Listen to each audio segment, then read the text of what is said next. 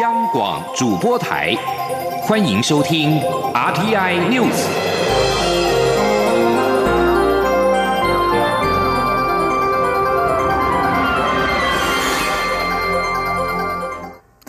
各位好，我是张旭华，欢迎收听这节央广主播台提供给您的 RTI News。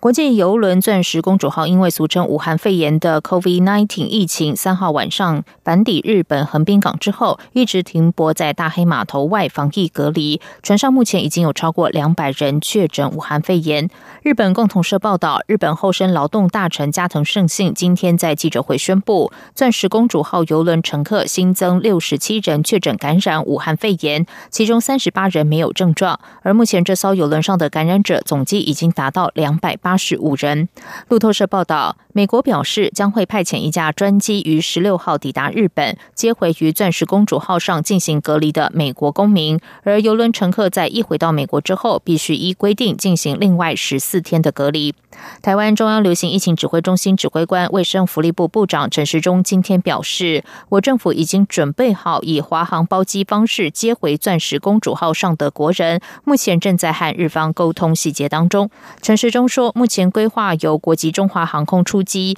因为钻石公主号上的国人人数不多，所以没有所谓弱势优先等原则。他强调，目前跟日方的沟通不在于能不能接回国人，而是执行细节。至于钻石公主号曾经在一月三十一号泊靠基隆港，也有游客下船观光。指挥中心表示，所有掌握的监测名单检验多为阴性，只剩最后一人等待结果出炉。指挥中心还是呼吁民众要注意健康状况，他们也会请周边的医院要密切追踪。武汉肺炎疫情持续在亚洲延烧，新加坡今天为止共有七十三名的武汉肺炎确诊病例。泰国从一月以来累积确诊病例共三十四起。为了强化边境防堵机制，中央流行疫情指挥中心今天发布医界通知，请医师协助裁剪十四天内曾经有新加坡、泰国旅游史，而且有发烧或呼吸道症状的民众的检体，希望透过扩大裁剪及早侦测。此外，针对台北市长柯文。则抛出准备对居家检疫失联者寄出电子手铐。中央流行疫情指挥中心指挥官陈时中今天表示，即将上线的资讯管理系统可以解决管理时间差，而且考量台湾在很多情况下没有使用，数量也恐难及时准备，因此目前并没有电子手铐的思考。记者肖兆平报道。台北市发生三名从香港来台因居家检疫十四天的旅客，期间却失联且外出。虽然事后找到人，不过居家检疫、居家隔离的监管措施再度引发讨论。对此，台北市长柯文哲十五号就抛出构想，表示如果大家再不合作，将动用电子手铐。中央流行疫情指挥中心指挥官、卫生福利部部长陈时中十五号表示，虽然然，电子手铐有很多国家有使用，但国内对其他更严重需监控的对象都没有如此使用，且动辄近三万人的量应该难以负荷，因此并没有这样的思考。他说：“而且那样的一个量，大家想说我们现在有两万八、两万九，那加增很快三万、四万、五万就到了。好，那当然可以考虑，就说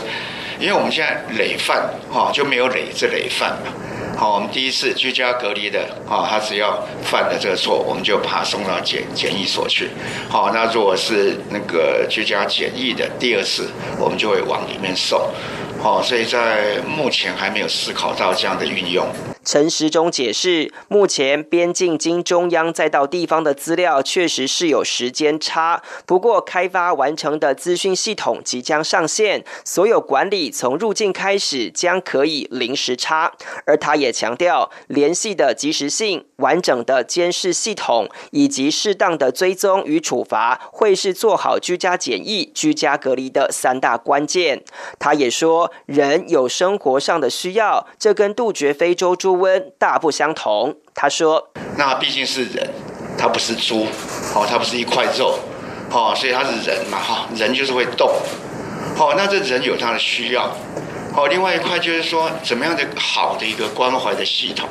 让他知道说有一个社会的支持的力量在帮助他。不过，这起事件也凸显需自主管理的外国人士面临旅馆业不愿出租而无处可去的困境。对此，指挥中心表示，除了会请各县市联系对居家隔离、居家检疫较和善的业者外，如果真的无处落脚，也可以向政府申请前往检疫所安置。中央广播电台记者肖兆平采访报道。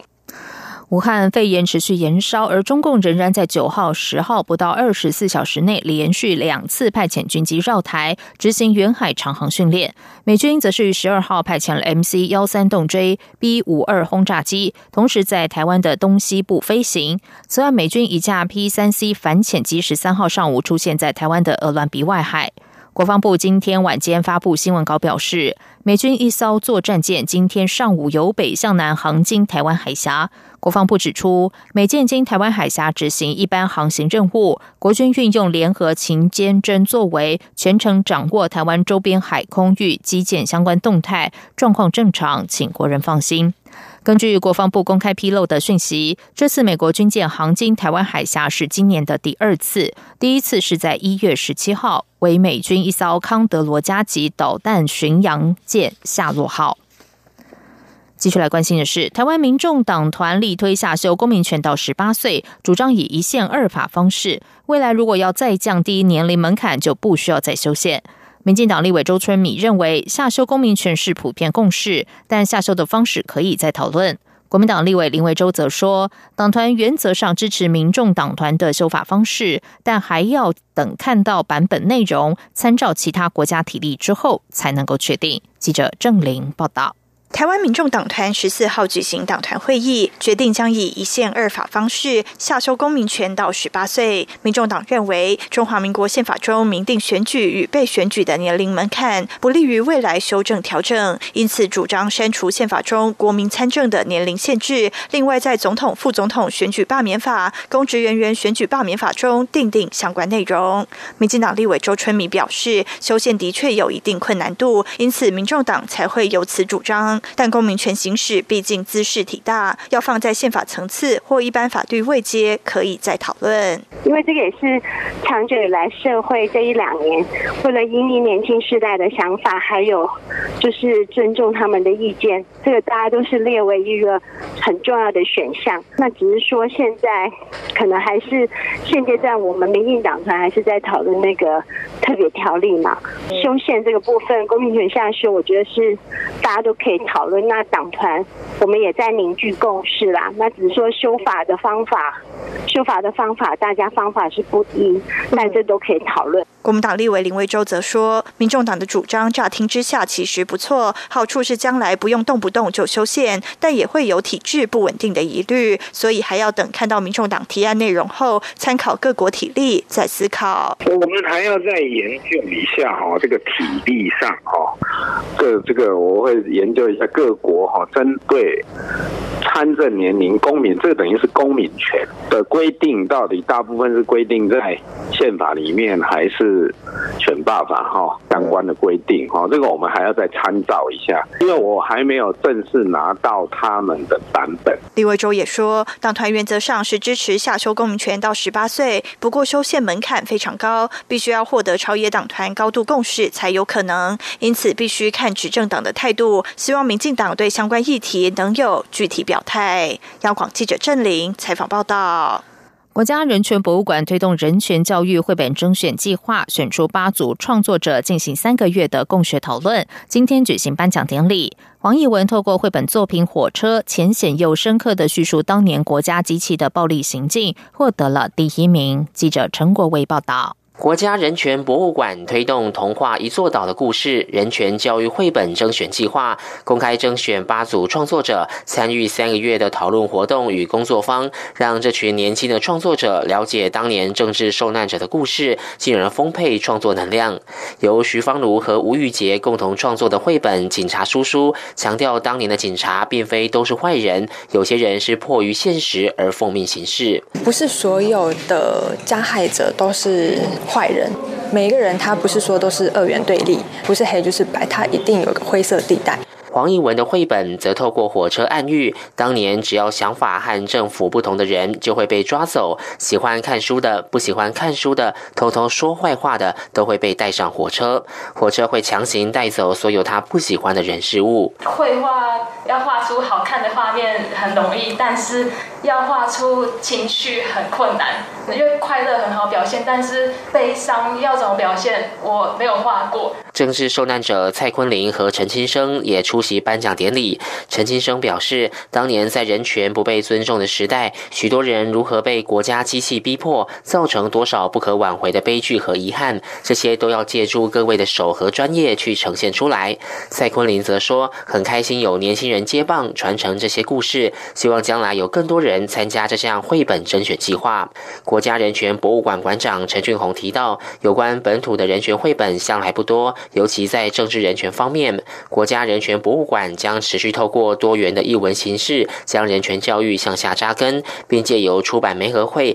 让这些绘本作品有机会获得出版。中央广播电台记者陈国伟新北采访报道。交通部公路总局携手《天下》杂志，在今天推出新书《吹海风的路》，台六十一线西部滨海快速公路。书中集结多位西兵在地人，带领读者深入只有当地人才知道的精彩行程。父母都是西兵人的交通部长更是大力推荐。记者郑祥云、吴丽君采访报道。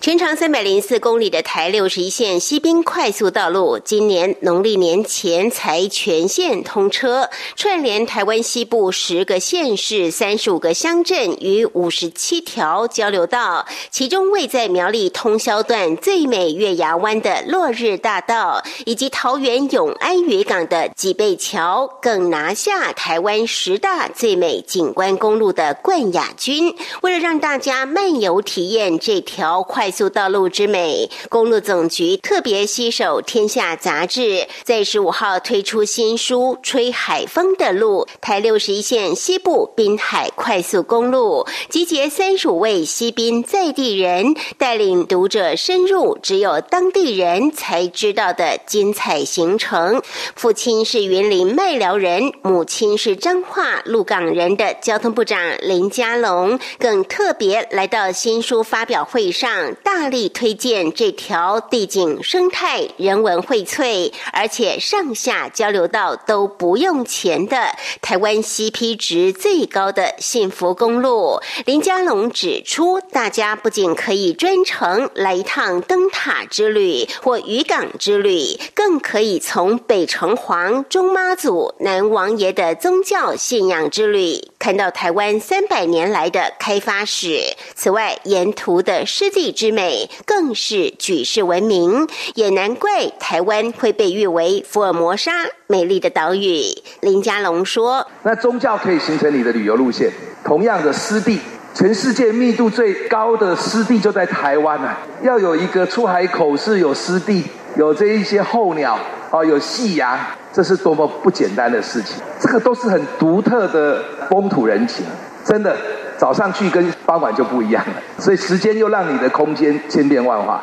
难怪葡萄牙人来一看到的时候说：“一哈，佛摩萨。”采言人嘉义不带嘴文化协会总干事蔡炯桥则认为，台六十一线有四个 DNA，包括水地风光，也就是海水、土地、季风与阳光。作者林宝宝更认为，这条吹北风、山海风、透南风的公路上，有着各式各样的风土风情、风味、风物、风俗与风。格可以让大家一路从北到南风不完。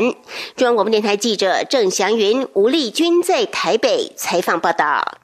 在外电消息方面，德国总统施坦迈尔十四号间接批评美国总统川普，他指控美国、中国和俄罗斯从事强权竞争，使各国互不信任和不安全感加剧，从而又引发新一轮核武竞赛之余。施坦迈尔在年度慕尼黑安全会议的开幕致辞中，谴责这三大强国对全球事务的做法。虽然没有指名道姓，但对川普让美国再次伟大的誓言表示不以为然。施坦迈尔曾经担任社会民主党籍外交部长，他于二零一四年担任外长时是所谓慕尼黑共识的核心人物。在这个共识下，德国领导人表示愿意在全球事务承担更多责任。以上央广主播台，谢谢收听。这里是中央广播电台台湾之音。